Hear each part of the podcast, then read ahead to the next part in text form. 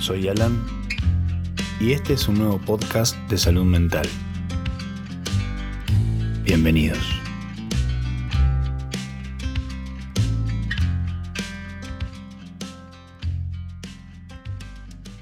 Este es el capítulo 23 y hoy quiero hablar de los psicópatas y el acoso laboral. Es un tema que no se visibiliza mucho, de hecho elegí hablar de este tema porque en este momento tengo varios pacientes que son víctimas de acoso laboral. Sabemos que el trabajo es sinónimo de progreso, eh, además de una tarea beneficiosa para la salud mental. Sin embargo, el entorno negativo puede convertirse en todo lo contrario. Tristemente, en ocasiones se registran abusos de poder por parte de los superiores hacia sus subordinados, lo que suele llamarse mobbing o acoso laboral es toda acción, omisión o comportamiento destinado a provocar directa o indirectamente daño físico, psicológico o moral a un trabajador o trabajadora, sea como amenaza o acción consumada.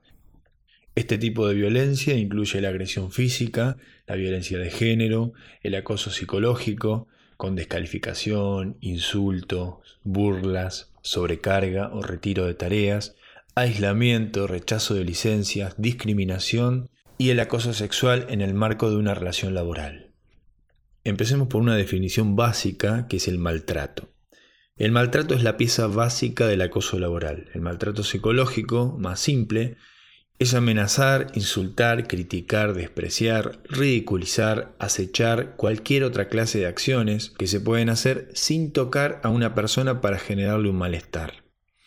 Los síntomas psiquiátricos que se asocian al acoso laboral mantenido en el tiempo suelen incluir síntomas ansiosos, depresivos, con frecuencias elementos melancólicos, alteraciones cognitivas, eh, abuso de alcohol y conductas violentas fuera del trabajo.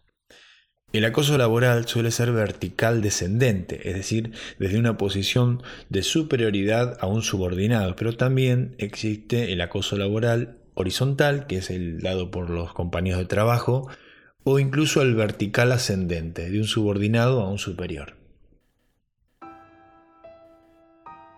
A diferencia de otras características psicológicas, no existe un comportamiento a partir del cual podamos calificar a una persona como psicópata.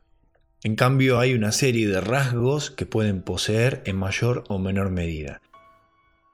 Es decir, no hay una enfermedad que se llama psicopatía, sino que hay comportamientos psicopáticos. Este tipo de conducta está relacionada con el trastorno antisocial de la personalidad.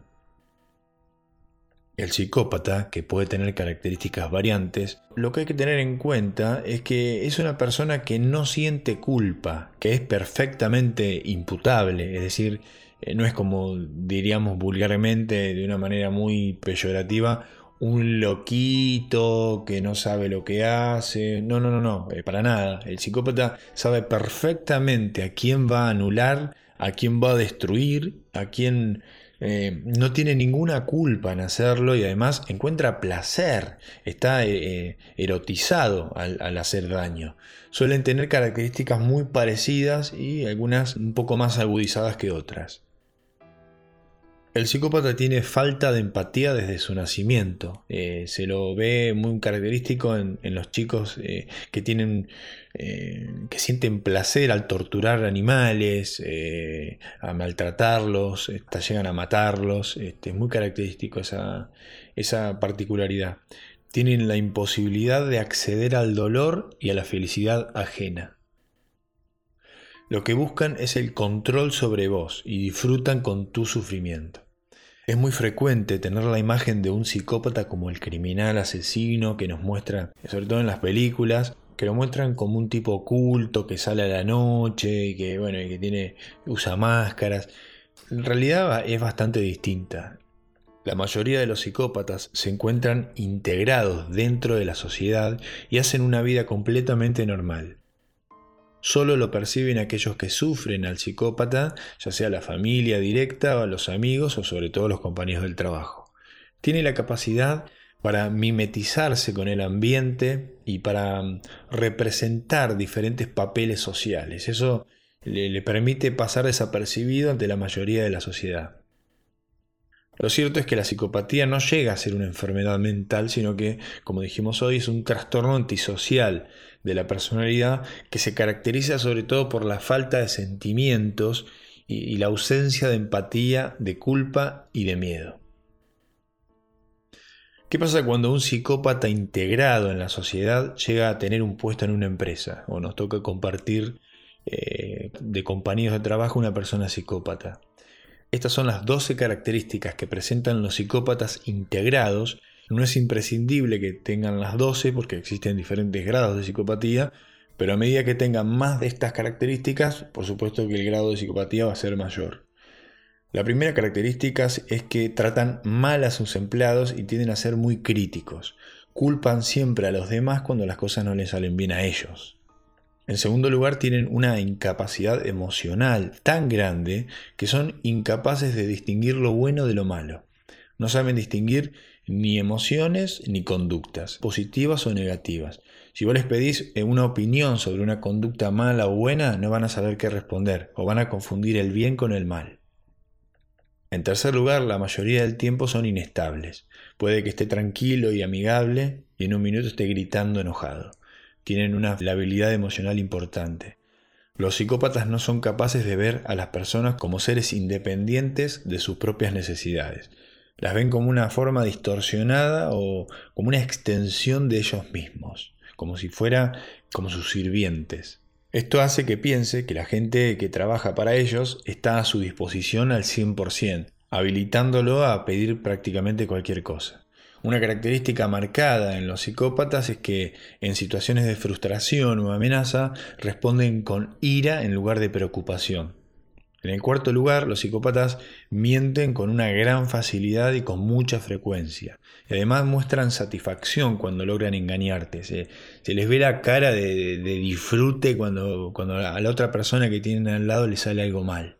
Eso se nota muchísimo. Presten atención en eso. Esto es lo que se denomina el placer de engañar que sienten los psicópatas. Si les parece mal que te vayas temprano o, que no hayas hecho un trabajo pendiente, te va a escribir o te va a llamar fuera de tu horario de trabajo para tratar temas laborales, se va a enojar y va a volcar sobre vos su rabia y lo ve como algo normal. No, no le parece que esté mal eso que está haciendo te pide que te encargues de tareas que no son estrictamente laborales y que denotan que, te ven como una especie de sirviente, por ejemplo, llevarle café, hacerle un mandado personal. Un jefe psicópata es muy controlador. En el quinto lugar, sus muestras de arrepentimiento serán poco creíbles y minimizan bastante su arrepentimiento. Está obsesionado por controlarlo todo. Esto incluye hasta los pequeños detalles como decirle a un empleado palabra por palabra lo que tiene que contestar en un mail a un cliente, por ejemplo. Esto está relacionado con, la, con su propia ansiedad. Creen que, que si controlan todo se sienten más seguros. Confunden el control con la seguridad y tienen una fantasía de que son completamente indispensables en la empresa. Sienten que, que, si ellos se van de la empresa, la empresa se viene abajo. Eso lo tienen, lo tienen muy asimilado. Eso hace que no sepan delegar tareas a otras personas. Si se trata de dos socios eh, del mismo orden jerárquico, el psicópata va a controlar al otro hasta el punto que parezca que es un empleado más. 6. Si le preguntas por su familia o sus amigos, no entienden ni pueden utilizar palabras emocionales y si lo hacen van a ser frases hechas. 7. No asume la responsabilidad por sus errores, nunca, y siempre le echa la culpa a los demás. El jefe psicópata protege su debilidad y su vulnerabilidad con un escudo defensivo donde no puede admitir nunca que se equivocó o que algo no lo sabe. Culpará siempre a los otros cuando las cosas fracasan. Si las cosas van bien, es mérito de él. Si van mal, es culpa de otro. Esta situación puede llegar a generar mucha ansiedad y miedo, ya que se convierte en un juego psicológico medio perverso, en el que hagas lo que hagas, no sabes si vas a pagar las consecuencias de algo que no es responsabilidad tuya.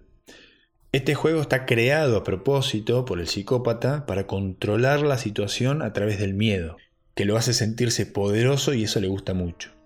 Muchas veces provoca reacciones emocionales en sus empleados y eso va a reforzar su ego, porque son muy autoritarios. 8. tienen una gran habilidad para manipular y engañar. Se nota mucho la diferencia entre lo que dicen y lo que hacen y es muy habitual que hagan afirmaciones y que se contradigan a sí mismos. 9. Los psicópatas hablan en general más rápido y más bajo que el resto de las personas sin modificar el ritmo, salvo que se enojen. En el caso de que se trate de un jefe psicópata, tendrá un comportamiento menos obvio, pero igualmente tóxico. Le va a hablar a los empleados mal de otros. También le gusta despedir a alguien sin una razón concreta, lo cual lo va a hacer de la forma más humillante posible y de esa forma él se va a sentir superior. 10. Los psicópatas utilizan más gestos con las manos y son más rítmicos que los demás, es característico. Es como si llevaran una batuta en la mano con la que van manteniendo el ritmo constante mientras dan órdenes. 11. Son más agresivos en la comunicación verbal y establecen un mayor contacto visual directo y constante, ejerciendo poder con la presencia y la mirada. Mantienen una menor distancia física, suelen tocarte con el dedo para crear sensación de culpabilidad mientras te hablan y siempre invaden tu espacio físico personal. 12. Es una característica rara, pero sonríen menos de lo habitual en una conversación cotidiana y esto es muy característico que muestran una mayor tasa de parpadeo de lo habitual. es frecuente que la víctima denuncie el caso eh, en un momento muy avanzado, pero sus palabras no suelen ser tenidas en cuenta en la empresa, por el mismo deterioro del proceso y de las descalificaciones que hace el psicópata a la víctima. Además, es frecuente que cuando piden ayuda eh, a su médico, éste minimice la gravedad por entender que los problemas laborales no, no tienen nada que ver. Todo esto aumenta la indefensión y revictimiza al acosado. Las puertas se le van cerrando, la víctima termina viéndose estigmatizada por todos como una persona débil que no merece ninguna atención. Obviamente lo, lo más sano es buscarse otro trabajo, con un ambiente más sano, pero esto claramente no es algo que uno pueda elegir, así que si vas a necesitar conservar tu puesto de trabajo, la mejor manera de tratar eh, con un jefe o un compañero psicópata es entender cómo actúan y congelar tus emociones de todo lo que venga de él para que no te afecte y así no te deteriore física y mentalmente. Lo que más se nota en terapia es que las personas que sufren acoso laboral empiezan por sentirse culpables, por, por, sentir que son ellos los que están haciendo algo mal, eh, que son ellos los que están teniendo la responsabilidad. Y parte de lo que supone el trabajo en terapia es darse cuenta de que no, de que el malo es el otro, de que existe gente mala, eh, gente buena, y que hay personas capaces de asumir un poder de forma negativa y que disfrutan humillando o disfrutan sintiendo eh, el total control sobre vos. La táctica es generar indefenso, es decir, lo que hace un psicópata, un, un maltratador en el trabajo es precisamente dar una positiva y otra negativa, para que vos al final no tengas la sensación de control sobre lo que está pasando, es decir, que no puedas definir qué es lo que hace que el otro te maltrate o te trate bien. Eso en parte, eh, una vez eh, que generan indefensos, consiguen una cosa que es muy tortuosa, que es que las personas cuando se sienten así no se enojan, eh, no sienten ira, sino que se sienten tristes. Cuando la persona se siente triste, la tristeza es ira interiorizada, es decir, ira hacia uno. cuando la persona se siente triste, algo está fallando, está se está empezando a sentir indefensa, empieza a creer que la culpa es suya y eso es muy negativo. Es recomendable buscar ayuda profesional en salud mental, por supuesto, donde en el plano psicoterapéutico tendremos que incidir sobre en devolver al paciente su capacidad de reacción normal del acoso laboral que lleva a los pacientes a un sentimiento de indefensión total. El tratamiento psiquiátrico farmacoterapéutico, si es que lo amerita, va dirigido a los síntomas dentro de lo que se denominan síntomas adaptativos, que son insomnio, trastorno de ansiedad, trastornos depresivos del estado de ánimo y pueden tener también trastornos de estrés postraumático, donde el paciente ya agotó sus mecanismos de adaptación. No es fácil identificar esta situación cuando le está ocurriendo a uno mismo y menos comenzar a moverse y, poner los medios para ponerle freno. Pero en principio espero que este podcast te ayude a identificar la situación de acoso y las características del acosador. Evita siempre acudir a una persona psicópata buscando apoyo emocional o pedirle consejos, porque si te ven vulnerable, se van a aprovechar de eso y no van a dudar en usarlo en tu contra. Muchas gracias por escuchar y hasta la próxima.